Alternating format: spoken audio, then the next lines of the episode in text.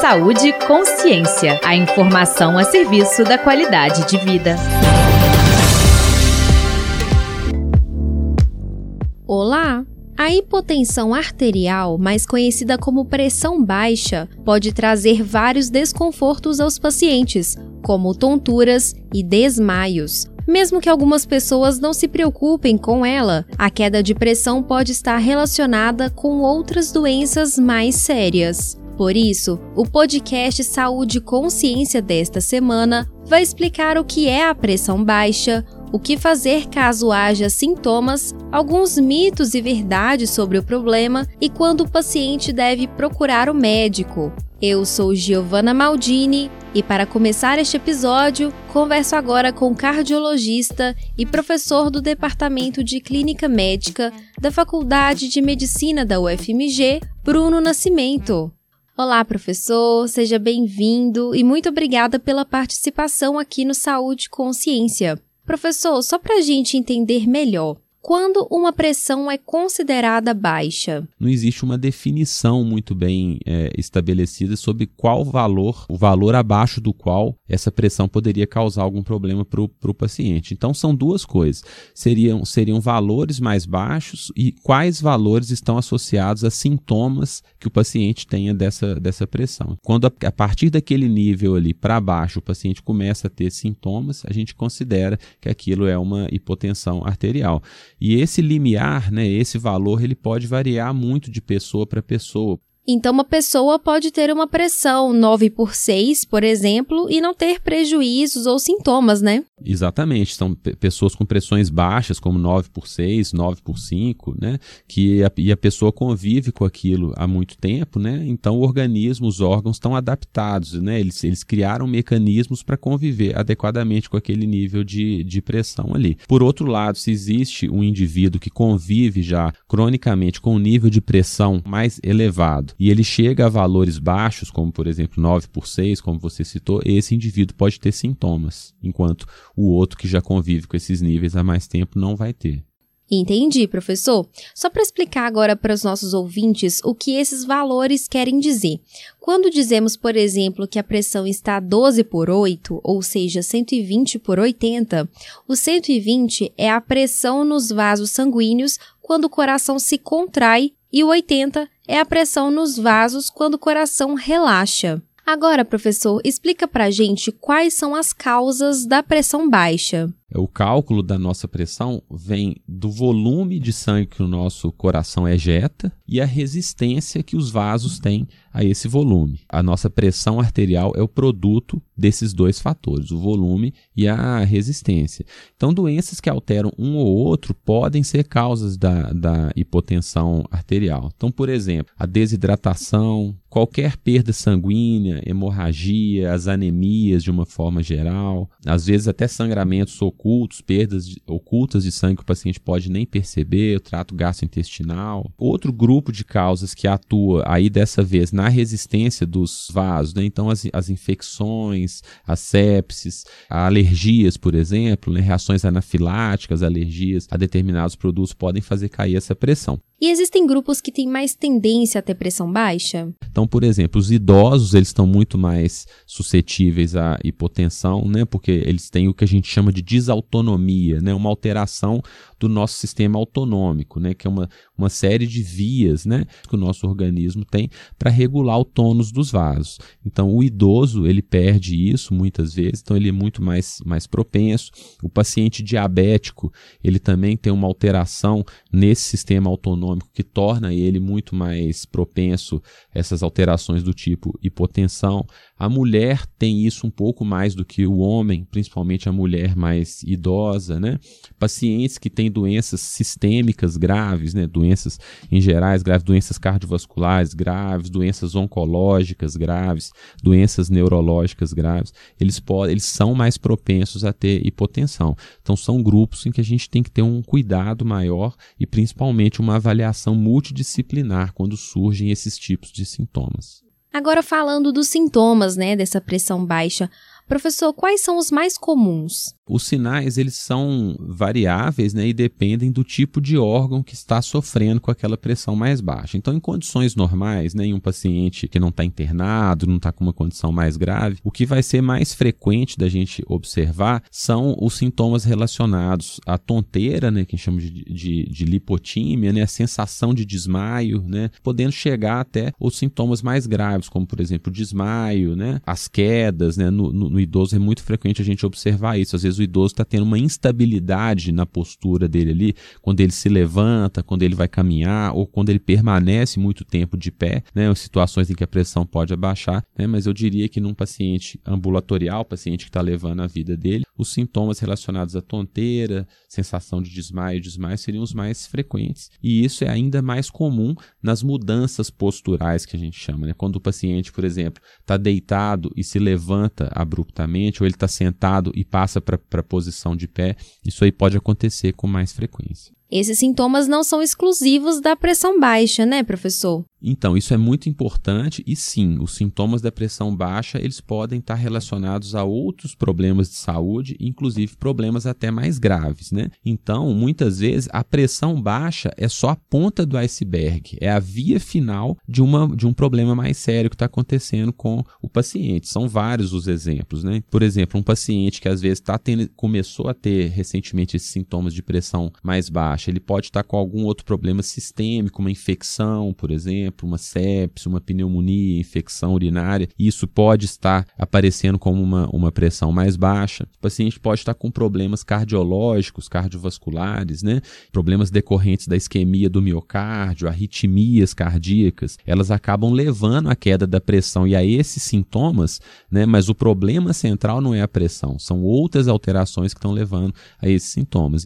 Então, nesse caso, quando um paciente deve procurar o médico? Ele deve procurar o médico principalmente quando isso está trazendo algum prejuízo para a vida dele. Então, se ele está tendo sensação de mal-estar, tonteira, sensação de desmaio, né, essa instabilidade ao se levantar, então o paciente deve procurar o médico. O paciente idoso, especialmente, ele deve ter um cuidado especial em relação a isso. Né? Então, as avaliações que o médico dele, o geriatra, o cardiologista, o clínico vão fazer, incluem essas avaliações do que a gente chama de hipotensão postural, né? Então são feitos testes de rotina nas consultas, com a medida de pressão deitado, assentado em pé, para ver se a gente consegue detectar essa hipotensão antes que ela cause algum prejuízo. Mas de uma forma geral é isso. Apenas a medida de uma pressão mais baixa, se você pegou um aparelho, né, em casa ou na farmácia, no centro de saúde, e viu que a pressão é a sua pressão é mais baixa, mas isso não tem nenhum tipo de sintoma para você, geralmente isso não é uma questão de grande preocupação. Mas se isso está trazendo sintomas, aí sim deve ser procurada a atenção médica. Existem formas de tratamento da pressão baixa, como por exemplo medicamentos específicos? Então existem tratamentos específicos, né? É, mas não só tratamentos medicamentosos, né? O tratamento com, com, com medicação a gente acaba deixando para algumas situações específicas. Então, quando um paciente tem uma situação dessa de queda de pressão que está trazendo algum sintoma, a principal atitude do médico é de excluir os fatores que podem estar associados a isso. E quais são esses fatores, professor? Por exemplo, o uso excessivo de medicamentos. Às vezes o paciente está com uma prescrição de medicamentos para pressão, que está, é, ao invés de apenas controlar a pressão, está abaixando essa pressão demais. O controle, para ver se o paciente está tendo uma rotina alimentar adequada e principalmente e especialmente no idoso, se o paciente está se hidratando adequadamente. Então a desidratação, principalmente no idoso, é uma causa de queda de, de pressão. O uso de outros medicamentos e outros tratamentos né? A gente tem que tomar muito cuidado e investigar com muito cuidado, que o paciente pode estar fazendo outros tratamentos que não o tratamento da pressão em si, que podem levar à queda de pressão. E são vários, né? Por exemplo, tratamento oncológico, tratamento hematológico, às vezes até tratamento para doenças comuns, né? Por exemplo, medicamentos para tratamento de sintomas da próstata, eles podem levar à hipotensão. A gente tem que excluir essas causas, né? E causas também frequentes, como infecção, por exemplo, o paciente pode estar na vigência de uma infecção e está tendo a pressão mais baixa por causa disso, disfunções de órgãos, etc. E se o médico excluir esses fatores, qual seria o próximo passo, né, para identificar o que estaria provocando a pressão baixa e tratar o problema? Caso, é, excluindo esses fatores, o paciente ainda persista com esses sintomas de hipotensão, segundo passo seria a gente identificar quais, em quais situações ele está tendo isso. Né? Então, às vezes, com medidas apenas de educativas de treinamento, com, com o próprio paciente de reeducação, a gente consegue eliminar esses sintomas. Por exemplo, no, no paciente idoso, de novo, esse treinamento de não se levantar de uma forma tão abrupta, então, ao acordar, fica, permanecer um tempo assentado, depois levantar lentamente, ou identificar situações que possam estar levando a essa queda de pressão, por exemplo, certas pessoas têm isso quando vão, por exemplo, se submeter à coleta de sangue, ou quando estão em ambientes muito lotados, ambientes muito quentes, né, que aí é uma outra entidade chamada de, né, de uma hiperatividade vagal, então identificar essas situações e buscar evitar essas situações ou contornar essas situações para não, não ter. E finalmente, se isso persiste, né, existem medicamentos específicos que a gente pode utilizar para manter essa, essa pressão um pouco mais alta, né? E aí são diferentes medica medicações do tipo corticoides, mineralocorticoides e outros aí para situações específicas. E professor, existem formas de prevenir essa pressão baixa? Sim, né, existem formas. Primeiro é você manter um controle com seu médico de uma forma bastante regular. Então, principalmente o paciente que está tratando a hipertensão, né, o uso adequado da medicação, evitar a automedicação e evitar de, o próprio paciente mudar as doses ali é um ponto muito importante. E as visitas regulares ao médico, elas vão permitir que o médico faça os ajustes necessários e muitas vezes esses ajustes ajustes eles são até para menos, né? Ele pode ter que reduzir a medicação antipertensiva para evitar sintomas de hipotensão. É, o segundo passo tem a ver com a identificação de fatores ali que possam estar tá levando a isso, né? Então, paciente que não se hidrata adequadamente. O segundo ponto que a gente já comentou seria a reeducação do próprio paciente. Muitas vezes isso é feito com a ajuda do médico ali sobre evitar situações, por exemplo, situações de estresse que estejam causando esses sintomas sintomas de hipotensão. Local muito cheio, local muito quente, onde ele já teve esse tipo de sintoma, ele se afasta. Outras medidas que ele pode aprender também é se começam os sintomas de hipotensão, existem posturas e posições que nós podemos tomar para evitar que isso gere um sintoma mais grave, um sintoma mais desagradável. Por exemplo, quem tem períodos transitórios de hipotensão, quando começa a ter os sintomas, o paciente pode se deitar, por exemplo, elevar os pés ali e aguardar com que aqueles sintomas desapareçam, que isso ajuda ele a se recuperar ali também. Se você vai se levantar da cama, né, tentar levantar de uma forma mais gradativa, assenta um pouco, aguarda um pouquinho, depois levanta e caminha lentamente. A atividade física é fundamental, né? então se manter ativo é muito, muito, muito importante. Ela melhora a regulação desse tônus dos nossos vasos, né? essa série de mecanismos que o vaso tem para manter a nossa pressão arterial. Então, quem está se exercitando, fazendo atividade física, realmente ajuda muito a controlar esses sintomas de hipotensão.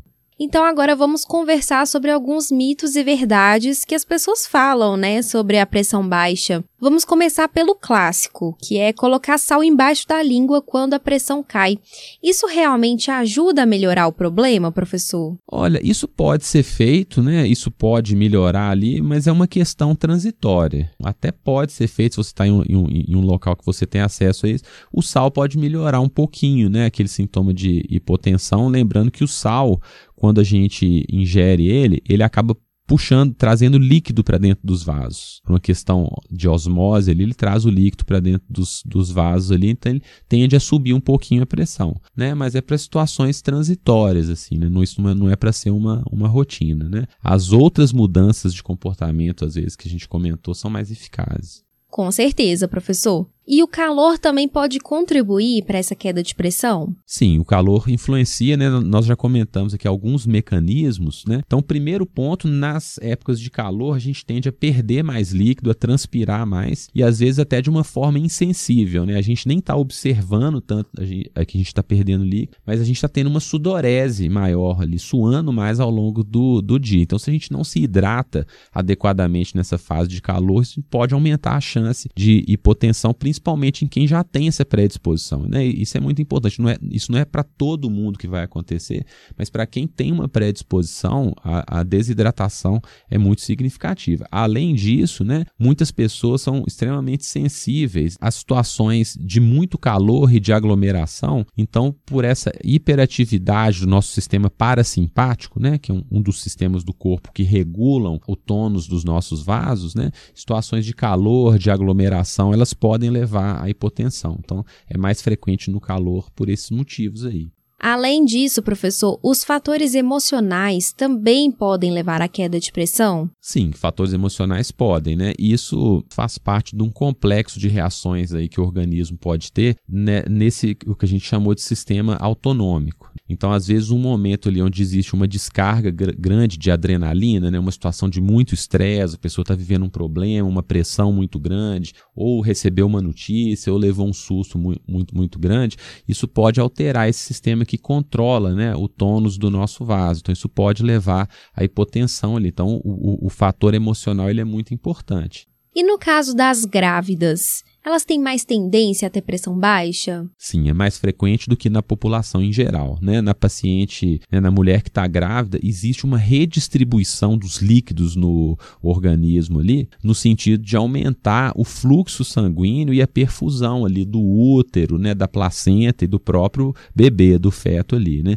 Então, essa redistribuição, junto com uma alteração também dessa regulação do sistema vascular da, da grávida, isso aumenta a possibilidade de e além disso, principalmente nas fases mais avançadas da gestação, quando o volume do útero e do, e do bebê ali está muito grande, né, aquilo pode causar uma certa compressão em alguns vasos, como a veia cava que fica dentro do abdômen. Então, isso pode também gerar sintomas de hipotensão. Então, no, nas consultas pré-natais, né, os, os obstetras orientam né, as grávidas a, a, sobre as posições de se deitar, a, a melhor posição para se levantar e os cuidados para com essa questão de, de hipotensão na grávida. Né? Lembrando que isso tem que ser sempre abordado, porque uma queda na grávida é ainda mais, mais grave do que em qualquer pessoa, né? E ficar muito tempo sem se alimentar pode levar à queda de pressão? Sim, isso pode, né? De novo, em pessoas que têm uma, uma predisposição maior. Né? Então, se a pessoa está muito tempo é, sem comer, essa falta da alimentação pode levar a isso, a pessoa vai ter um aporte menor de sal, de outros nutrientes ali, mas até mais importante, a pessoa que está há muito tempo sem comer, provavelmente ela está muito tempo também sem ingerir líquido, né? Então essas duas coisas juntas podem levar a esses sintomas de hipotensão.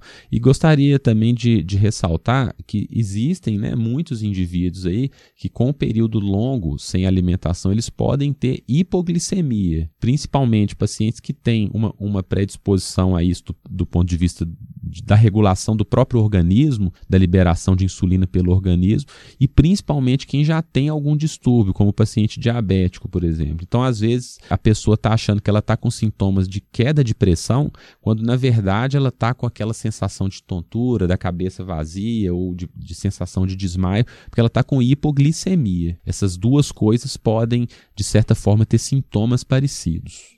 E agora, para a gente encerrar o episódio, professor, muitos acreditam que sentem muito sono por ter ou estar com a pressão baixa. A hipotensão realmente causa sono? Então, isso é um pouco de mito, assim, sabe? Assim, de a pessoa, ah, eu tenho a pressão mais baixa, então eu tenho muito sono. Isso não tem muito a ver, assim, não. Se aquilo ali for uma coisa, um fenômeno mais agudo, né? A pessoa teve uma queda de pressão abrupta ali, ela pode sim ficar sonolenta, torporosa, em resposta àquela pressão mais baixa. Mas isso não é uma coisa crônica. Aquela frase assim, ah, não, minha pressão é mais baixa, então eu tenho muito sono durante o dia. Isso é um mito mesmo.